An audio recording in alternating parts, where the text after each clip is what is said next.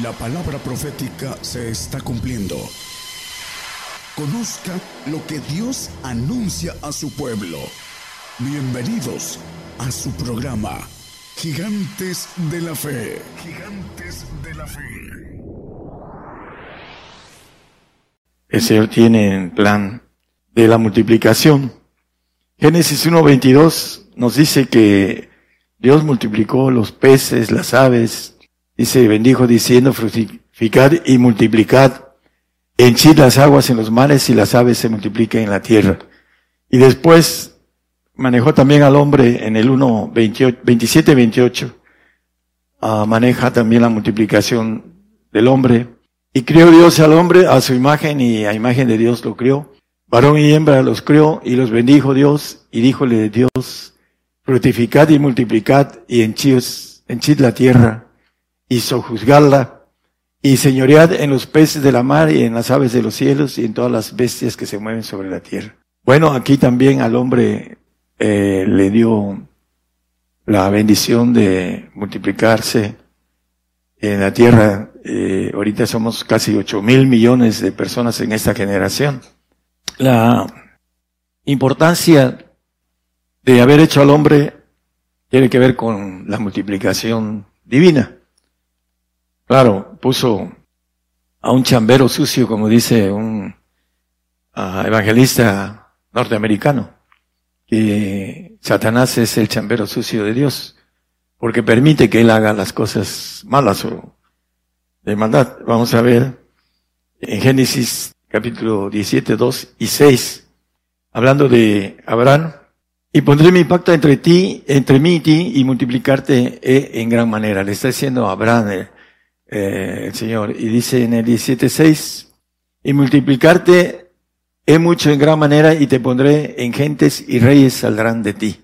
Bueno, sabemos que los reyes naturales en el pueblo de Israel, después de que pidieron reyes, los, el pueblo le dio reyes y también hay reyes que no son del pueblo de Israel en el tiempo antiguo, y estos reyes, pues ahora son puestos por el ángel que es el príncipe de este mundo, Satanás.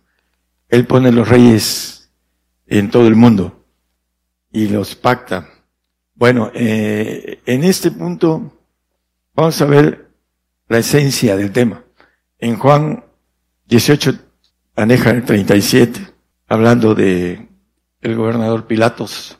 Díjole entonces Pilato al Señor. Luego, rey eres tú, respondió Jesús, tú dices que yo soy rey, yo para esto he nacido, dice el Señor, para rey. Eh, hay un pasaje en Josué, es el 5.14, gracias.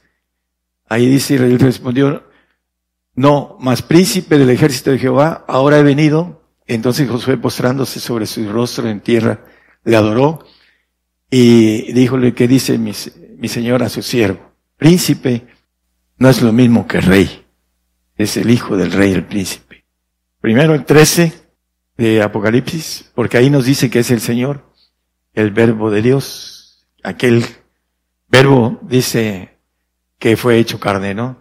Y estaba vestido de una ropa teñida en sangre y el, su nombre es llamado el verbo de Dios. Cristo, el verbo de Dios. Y en el 16 Dice que en su vestidura y en su muslo tenía escrito este nombre, Rey de Reyes y Señor de Señores. Cristo. Antes era príncipe. Ahora es Rey de Reyes y Señor de Señores. Para esto he venido. He nacido, dice. podemos volver al Juan eh, 18, ¿verdad? 37. Yo para esto he nacido. Pero dice, y para esto he venido al mundo. Vino como Dios, se hizo carne, se hizo hombre, nació de mujer y ahora es rey de reyes y señor de señores. Vamos a ir viendo ese tipo de multiplicación que Dios quiere. Haré reyes de ti, le dice a Abraham. Bueno, fueron reyes naturales, pero reyes, nos interesan los reyes espirituales que dice que van a ser como la arena del mar, dice. Eh, lo vamos a leer en uno de los textos. Vamos a, a seguir. Eh, como hijo de hombre, dice, eh, para esto he venido, dice, como hijo de hombre, se despojó de su divinidad, de su fuente ah, divina, de su inmortalidad, y empezó a caminar para volverla a tomar, para dejarnos en nosotros un camino, escuchen bien, que lo tenemos que caminar como Él, para poder llegar a ser rey, como lo maneja la Biblia y con toda claridad lo vamos a ver. Vamos a, bueno, eh, como referencia que el Señor se hizo carne, el 1, Juan 1.14, eh, Juan Dice, y aquel verbo fue hecho carne y habitó entre nosotros. Cristo se hizo carne. Por eso dice, para esto yo he nacido. Podríamos decir lo mismo, hermano, para eso hemos sido creados y nacidos. Podemos decirlo y estamos hablando también que la mujer tiene todo el derecho y lo vamos a ver a la luz de la Biblia. Apocalipsis 5.6, vamos a ver también lo que dice aquí. Y miré aquí en medio del trono y los cuatro animales y en medio de los ancianos estaba un cordero como inmolado, Cristo, que tenía, tenía, tenía los siete, y dice espíritus de Dios abajo enviados en toda la tierra. ¿Por qué? Porque se despojó de su divinidad y se hizo como nosotros, humanos. Si no hubiese vencido, no hubiese vuelto a ser Dios. Supuesto que conociendo todo lo que él creó y, e hizo, pues no podía fallar. El punto es que eh, comparado con el 3.1 de Apocalipsis, ya glorificado, empieza a escribir a través del ángel a Juan, Gabriel, y se escribe al ángel de la iglesia de Sardis, el que tiene los siete espíritus de Dios, que tiene, ya no dice que tenía, que tiene, dice. Volvió a tomar su divinidad. El camino, el único camino que nosotros tenemos que atravesar es el camino que Él nos dejó, el ejemplo. Y vamos a hablar un poco después de esos siete espíritus que a veces el hombre cuando desconoce la palabra la tuerce, porque no sabe que está hablando de los, son espíritus. El punto de los siete espíritus tiene que ver con el camino del Señor. Y la Biblia dice, doctrina de bautismos, dice el 2.6 de, el 6.2, perdón, de Hebreos. Doctrina de bautismos. No es un bautismo, son siete bautismos para ser hechos reyes o hijos de Dios. Son siete bautismos. Y necesitamos entenderlo para poder lograrlo, para caminar. Dice, quien quiera que, que desee, cualquiera, tiene la misma oportunidad de hacer. Bueno, eh, ya vimos que el Señor tenía los siete espíritus, se hizo carne y dejó toda su naturaleza divina. Y tuvo que ganarla de nuevo, para que nosotros nos las ganáramos por el camino que Él eh, hizo. Por eso es importante entender todo esto, ese Deuteronomio 1.10 maneja, está manejando la, el futuro del pueblo de Israel que maneja esto. Jehová vuestro Dios os ha multiplicado y aquí sois hoy vosotros como las estrellas del cielo en multitud. El hoy de Dios, ¿no? Ah, como la arena del mar, dice también. Que si se puede contar la arena del mar, eh, ese es lo que va a hacer Dios con el hombre, con la cuestión de reyes y sacerdotes. Segundo grado. Jeremías 33, 22. Como no puedo, dice, como no puede ser contado el ejército del cielo, ni la arena de la mar se puede medir, así multiplicaré la simiente de David, mi siervo, y los levitas que a mí ministran. David, Cristo, es de la, de la simiente de David, por eso maneja lo escondido en la palabra, dice, hablando de Cristo, que se multiplicará la simiente como la arena del mar, si se puede medir. La lluvia abundante en el milenio. También dice eh, en otra expresión de Jeremías que no faltará varón que se siente en el trono de David, el trono eterno. Entonces, nada más la pura figura que maneja aquí de que la arena del mar así será la multiplicación de la simiente del Señor. En el milenio va a venir Él a ser rey. Aquí es difícil hacer rey. No ven, no quieren esforzarse. Los cristianos no quieren tocar que esa es una verdad divina, porque empiezan a querer caminar un poquito y, y como somos muy flojos en lo espiritual, necesitamos tener una capacidad de fuerza para poder tomarla y tocar. Yo no lo quería decir, pero yo he nacido para ser rey. Y así lo van a ver cuando estén del otro lado, ya sea en el milenio o en la eternidad. Todos podemos decir, yo para esto he nacido, para esto he sido creado, pero necesitamos ponerle todo nuestro esfuerzo y nuestra, nuestras ganas. Vamos a, a seguir viendo esto, hermanos. Apocalipsis 5.10 nos dice que seremos reyes y sacerdotes y reinaremos sobre la tierra. Los cristianos no entienden que Dios nos ha hecho primeramente para gobernar la tierra, para tener, como dice, afinar como oro al, al hombre, por supuesto que a la mujer también. La razón es que en la cuestión natural la gente que llega a ser presidente de un país, primero tiene que ser gobernador, para poder comprender cómo gobernar un Estado y no brincar hasta el gobierno de muchos estados, porque entonces se vuelve eh, un gobernador, un presidente malo. Necesita aprender.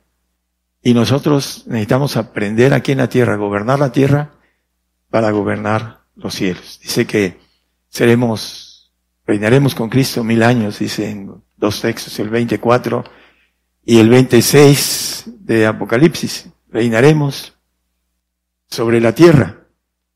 Y reinaron, dice, ah, hablando que vi tronos, se sentaron sobre ellos y le fue dado juicio. Y vi las almas de los degollados por el testimonio de Jesús. La premisa que tiene que, eh, para ser rey, tiene que pasar este, esa premisa que Dios dio en la sentencia en el Edén, al polvo volverás.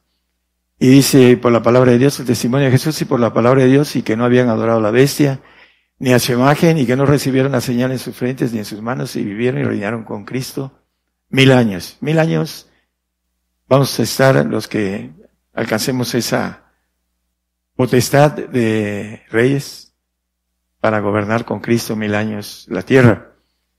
Y después nos va a soltar al diablo ahí unos 500 años para gobernar las maldades. También vamos a ver la multiplicación de la maldad. Lucas 22, 29 y 30 habla eh, sobre la orden que da el Señor sobre este reino. Yo pues os ordeno un reino aquí en la tierra, como mi Padre me lo ordenó, allá en los cielos para que comáis y bebáis en mi mesa en mi reino y os sentéis sobre tronos juzgando a las doce tribus de Israel. Bueno, vamos a estar como reyes. Dice que los reyes que hay ahorita, dice que van a ser servidores de nosotros. Todos los reyes que hay ahorita. primera de Tesalonicenses 5.23 nos habla de la multiplicación, pues de la santificación, de que seamos trinos en la santificación. Dice, eh, Dios de paso santifiquen todo para que vuestro espíritu, alma y cuerpo sea guardado entero, sin reprensión para la venida de nuestro Señor Jesucristo. Pero hay algo importante, el espíritu de nuestros huesos, Dios lo puso en Adán y después lo puso en Eva a través de una costilla. Tú eres hueso de mis huesos, le dice Adán a la mujer será llamada varona, dice. El, el punto es que Dios multiplicó el espíritu de Él que está en nuestros huesos. Lo multiplicó durante seis mil años y ahorita hay ocho mil, casi, millones de espíritus de Dios. En cada uno de nosotros hay un espíritu en nuestros huesos. Y nuestro espíritu humano está en nuestra sangre. Así lo dice la palabra. Entonces, el punto importante es que es el vaso para conseguir los siete bautismos para ser hechos hijos de Dios, para ser divinos, para ser reyes. Para eso necesitamos ganarnos los siete espíritus de Dios. Hay uno que es muy fácil ganarlo, es el Espíritu Santo. El que lo pide lo recibe. El que no lo tiene es porque no se lo ha pedido a Dios. Dios no es hombre para que miente. Dice que le da el Espíritu Santo que se lo pidiere. Pero como sus normas doctrinales de sus grupos no permiten que la evidencia de hablar en lenguas, que son señales que dice Marcos 16, 17, no, lo ponga, si gusta nada más como referencia para los que nos escuchan. Uh, estas señales seguirán, hablarán nuevas lenguas. ¿no? no se habla lenguas porque no quiere Satanás que nosotros seamos ángeles de Jehová. Porque él jamás, Dios lo creó como una persona perfecta, pero fue un ángel creado, no un ángel divino que no son creados. Nosotros nos está poniendo el cascarón, con la voluntad de nosotros vamos a obtener los siete espíritus y vamos a brincar después de muertos, después de que venga el Señor, va a venir con ese espíritu que nos hablamos, no, no los ganamos, el de los huesos, con sus bautismos, y vamos a terminar al final de los tiempos, ser presentados como ofrenda delante del Padre, delante de los ancianos, que son los padres, y vamos a ser eh, transformados a esa criatura divina. Brincamos a una criatura divina que siempre existió. Los que no alcancen van a ser glorificados en su alma. Esa es la, la diferencia entre el santo que vaya al reino y que Dios no tiene dice que desconfía de ellos, va a tener vigiladitos bajo una vida eterna condicionada, los santos. Los únicos son los reyes, vamos a ver a la luz de la Biblia, que son los eternos. Ah, en la mujer, para que la mujer diga, no, es que no es para mí, no es cierto. El 2, 22 y 23 de Génesis y la costilla de Jehová, Dios tomó del hombre, hizo una mujer y trajo al hombre.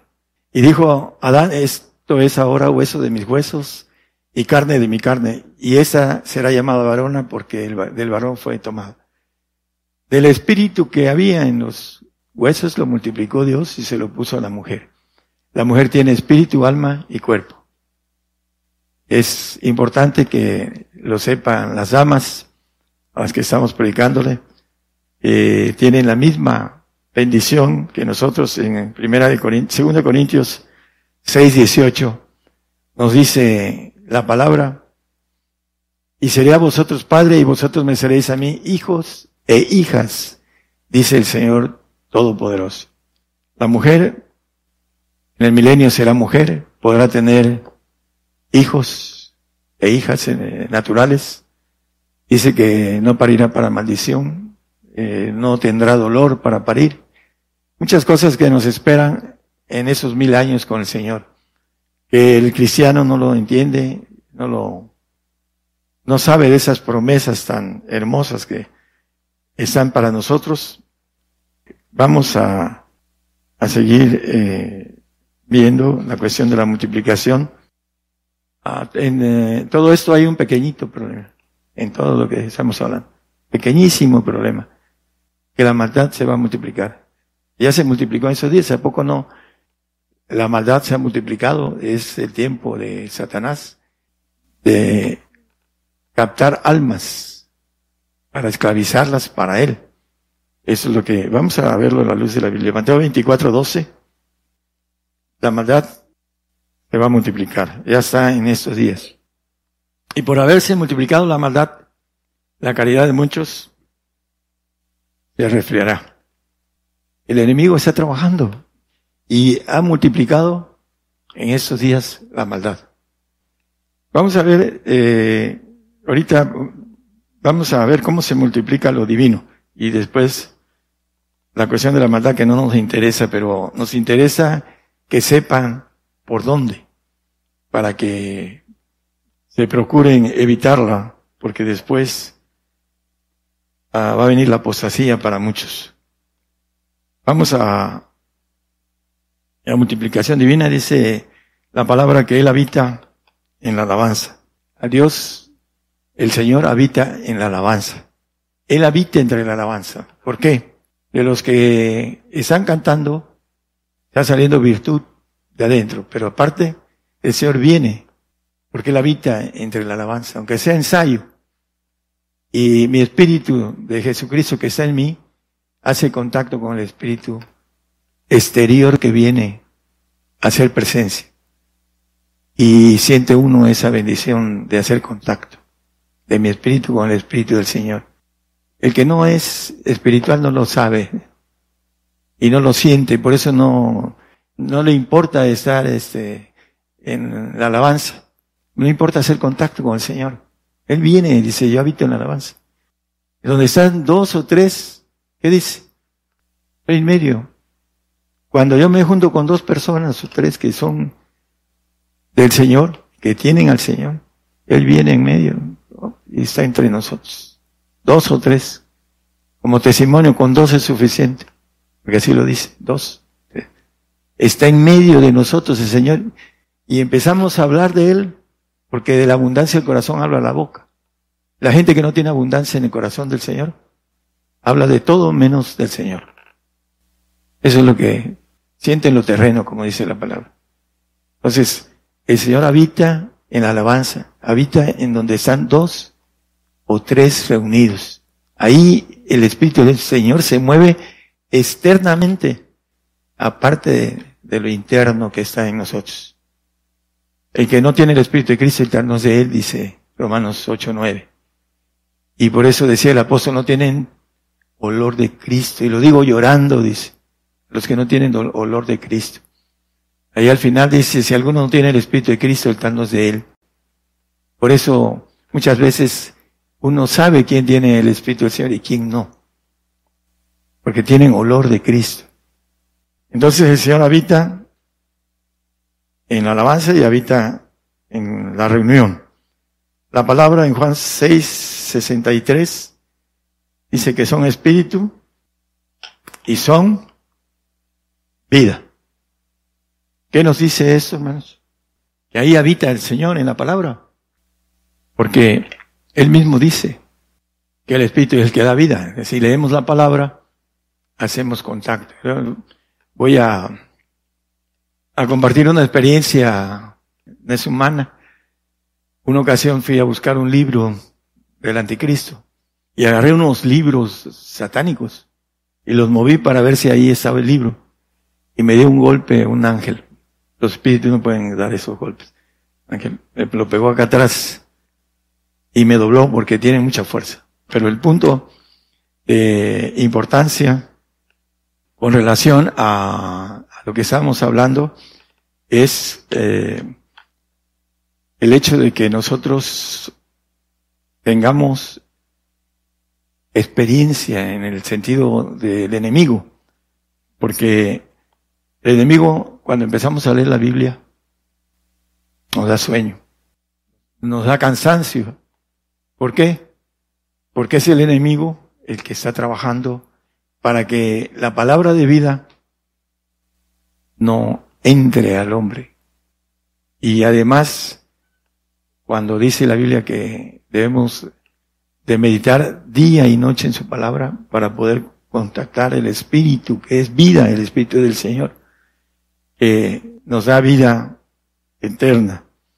La palabra dice que la fe viene por el oír, por el oír la palabra de Dios. Pero también dice la Biblia que cuidado con lo que oís, porque también Satanás llega al oído. El engaño viene y entra al corazón engañoso y perverso. Y el corazón engañoso y perverso domina la mente. Y ahí empieza el hombre y la mujer a desviarse a través de cómo se multiplica la maldad. Otro, la profecía, segundo de Pedro 1.19. Ya ese texto es muy conocido. Al final del texto dice, y el lucero de la mañana salga en vuestros corazones. Cristo es el lucero de la mañana, la estrella de la mañana, dice Apocalipsis 22.14. Y también nos dice Isaías, que es el sol de justicia. Por eso es el punto de la profecía.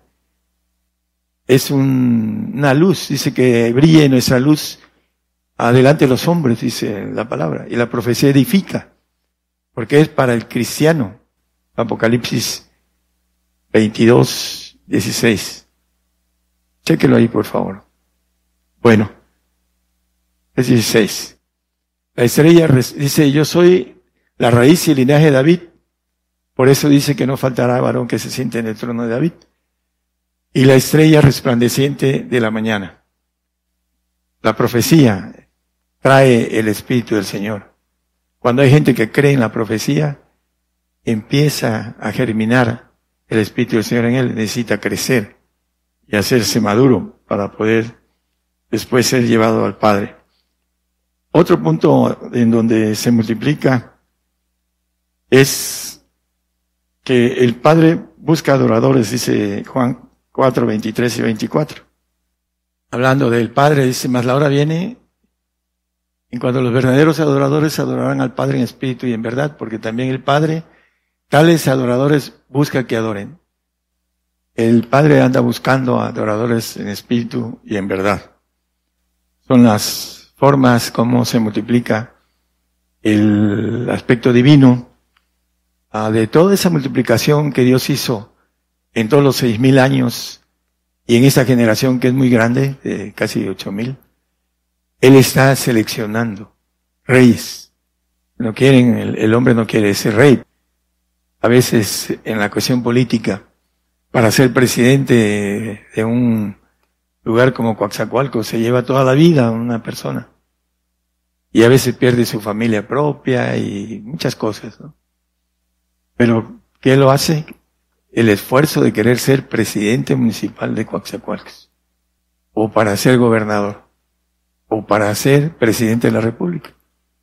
Ya esos son otros rangos mayores en los que hay que meterse y pactar con el de abajo para ser más claros. Bueno, eh, Mateo 13, 19, la multiplicación de la maldad tiene que ver con varias cosas. Oyendo cualquiera la palabra del reino y no entendiéndola. ¿Por qué no la entiende si tiene su capacidad, eh, su intelecto normal? ¿Por qué no la entiende? a no ser que sea una persona con problemas graves de, de cuestiones intelectuales, de inteligencia. Pero dice Viene el malo y arrebata lo que fue sembrado en su corazón, el engañoso y perverso corazón. No la entiende y llega y frum, lo quita, lo sembrado.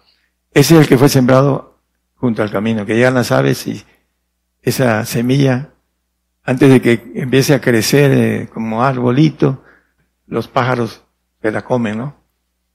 Pájaros del cielo caído en el 21.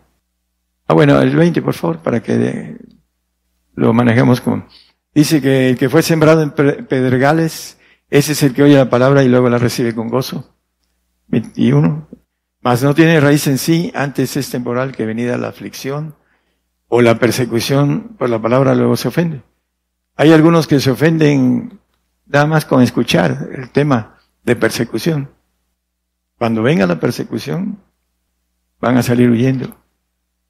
¿Por qué? Porque no tiene raíces profundas la palabra. Porque no se ha dedicado a lo que dice la palabra para tener la fortaleza. La palabra de vida es espíritu. El 22, hermano, por favor. ¿Cómo se multiplica, no? Dice. Aquí dice que el engaño de las riquezas. Ahogan la palabra, ¿no? y que fue sembrado en espinas, es decir, que oye la palabra, pero el afán de ese siglo y el engaño de las riquezas ahogan la palabra y hace sin fructos. Aquí por la cuestión de la comodidad, de tener eh, riquezas, dice que es, eh, hablando del dinero, es la raíz de todos los males. Y por ahí entra los espíritus caídos a través de las riquezas. Luego el hombre rico dice que no difícilmente entrará al reino de los cielos. es casi imposible que un hombre rico entre. No quiere decir que, no sea posible, si es posible. Pero el Señor dice eso, que difícilmente un rico entra en el reino de los cielos. Apocalipsis 13, 15. Y le fue dado que diese espíritu a la imagen de la bestia para que la imagen de la bestia hable. A través de la boca viene la contaminación. A veces el hombre quiere hacer algo y el que no ha hecho las cosas viene y le dice, no, no hagas, no lo hagas. Porque el enemigo está oprimiéndolo y no lo hace. Porque a través de la boca viene la contaminación. Y vamos a ver también que viene la bendición a través de la boca. Es otra parte que no hemos visto. Vamos a tratar de hacerlo rápido. Y hará que cualesquiera que no adoren a la imagen a veces sean muertos. Por la boca viene el engaño. Por ahí dice el engaño de, de la bestia. Apocalipsis 16, 13. Y vi salir de la boca del dragón y de la boca de la bestia y de la boca del falso profeta tres espíritus inmundos a manera de ranas. El que sigue, hermano. Porque son espíritus de demonios que hacen señales para ir a los reyes de la tierra. No son tres reyes, son muchos. ¿Qué hacen? Se multiplican y de todo el mundo. Se se multiplicó mucho. ¿Por qué? Porque ya no estaremos nosotros. Ya tendrán todos la marca. Y al tener la marca tienen el derecho los demonios de entrar a todos.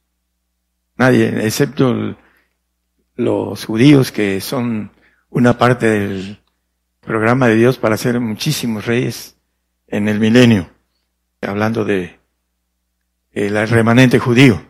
Pero aquí dice congregarlos para la batalla de aquel gran día del Dios Todopoderoso. Bueno, la, la manera de, ¿qué nos dice el Señor? Que confesemos al Señor. Eh, Romanos 10, 9, 10, ¿no? 10, 9. Maneja. Si confesares con tu boca al Señor Jesús y crees en tu corazón que Dios lo levantó a los muertos, serás salvo. Bueno, ¿qué se requiere? Confesar al Señor. ¿Para qué? Para que otros lleven la bendición de la salvación. Es la confesión. El hombre salvo.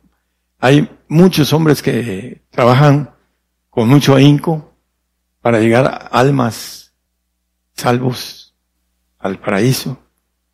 Por supuesto van a tener su, su bendición, pero el Señor maneja que confesemos nuestra boca para que podamos obtener bendición de salvos y también maneja que lo que dice Pablo, digo Pedro, hasta que salga de nuestro corazón el lucero para santificación.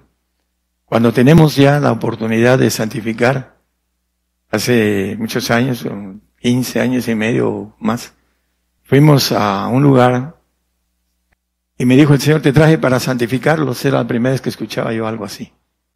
Traje para santificarlos. Y luego uh, cantábamos un salmo que yo les enseñé, que después de más de 10 años fui, y el líder de los hermanos, el más grande, primogénito, me hizo un comentario, no me acuerdo de usted, pero me acuerdo de la alabanza. Fue de mucha bendición para mí. Y cuando yo oh, escuchaba esa alabanza, a veces me quebrantaba recordándolos. Y un día el Señor me dijo, ¿para qué, qué lloras por ellos? Y el comentario que me hizo fue, son eternos, santos, eternos, ¿no? tienen vida eterna. Y pues ya casi oro poco con ellos, por ellos, pero eh, los tenía yo en eh, mi línea de oración seguido. Pero el punto es que tenemos que llevar frutos al reino. Frutos, ¿qué dice la palabra? Frutos de labios que confiesen. ¿Cuáles son los frutos? ¿Quién nos da? El Señor Jesucristo, hermanos. El fruto lo da el Señor Jesucristo. Ahí dice una lista de Gálatas. Los frutos del Espíritu son paz, gozo, caridad, dice, paz, gozo, amor, benignidad, bondad. Contra tales cosas no hay ley, porque el Espíritu de Jesucristo nos libra de la ley del pecado.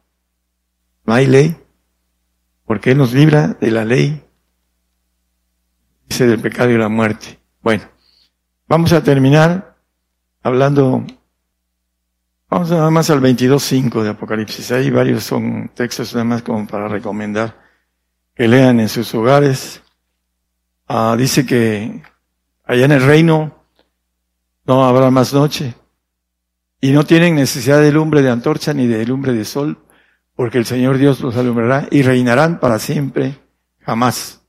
Los reyes que reinemos aquí en la tierra, reinaremos para siempre, jamás, dice la palabra en el Daniel 7:27, hablando de los que alcancen la estatura del varón perfecto, de Jesucristo, y que reine el señorío y la majestad de los reinos debajo de todo el cielo. De todo el cielo se ha dado al pueblo de los santos del Altísimo, del Padre, cuyo reino es reino eterno y todos los señoríos le servirán y obedecerán. Reinarán para siempre, jamás. Eso, como el hombre tiene tanta incredulidad en su carne, no lo cree. Y como no sale de su carne, está un pie en el espíritu y un pie en la carne. Dice que está sentado en el trono de Satanás, dice Apocalipsis. Los santos. Ni lo han vencido, ni el diablo los ha vencido. ¿Por qué? Porque son trasladados al reino de su amado Hijo. Y son quitados de la potestad de Satanás. Por eso están sentados el santo en el trono de Satanás. Y el que va a pelear por ellos es el Señor. Pero no van a alcanzar la gloria de ser rey de reyes poder decir como el Señor, yo para esto he nacido. Apocalipsis 2.13, sí.